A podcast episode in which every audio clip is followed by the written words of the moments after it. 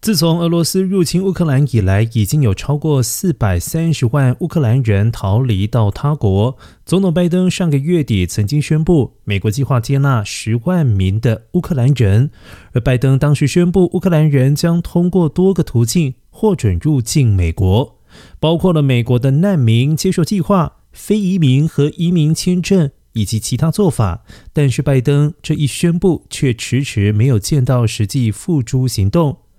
权益组织及难民在安置机构指出，美国迄今仍然还没有公布将会如何以及何时允许更多乌克兰人进入美国的相关细节，其中包括了如何让乌克兰人与他们的美国亲人团聚。